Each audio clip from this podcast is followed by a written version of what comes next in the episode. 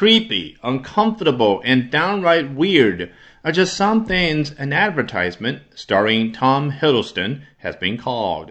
But none of that will matter as it's found success with its intended audience Chinese women. Imagine waking up in the morning, walking down to your stylish kitchen, and finding actor Tom Hiddleston making breakfast for you.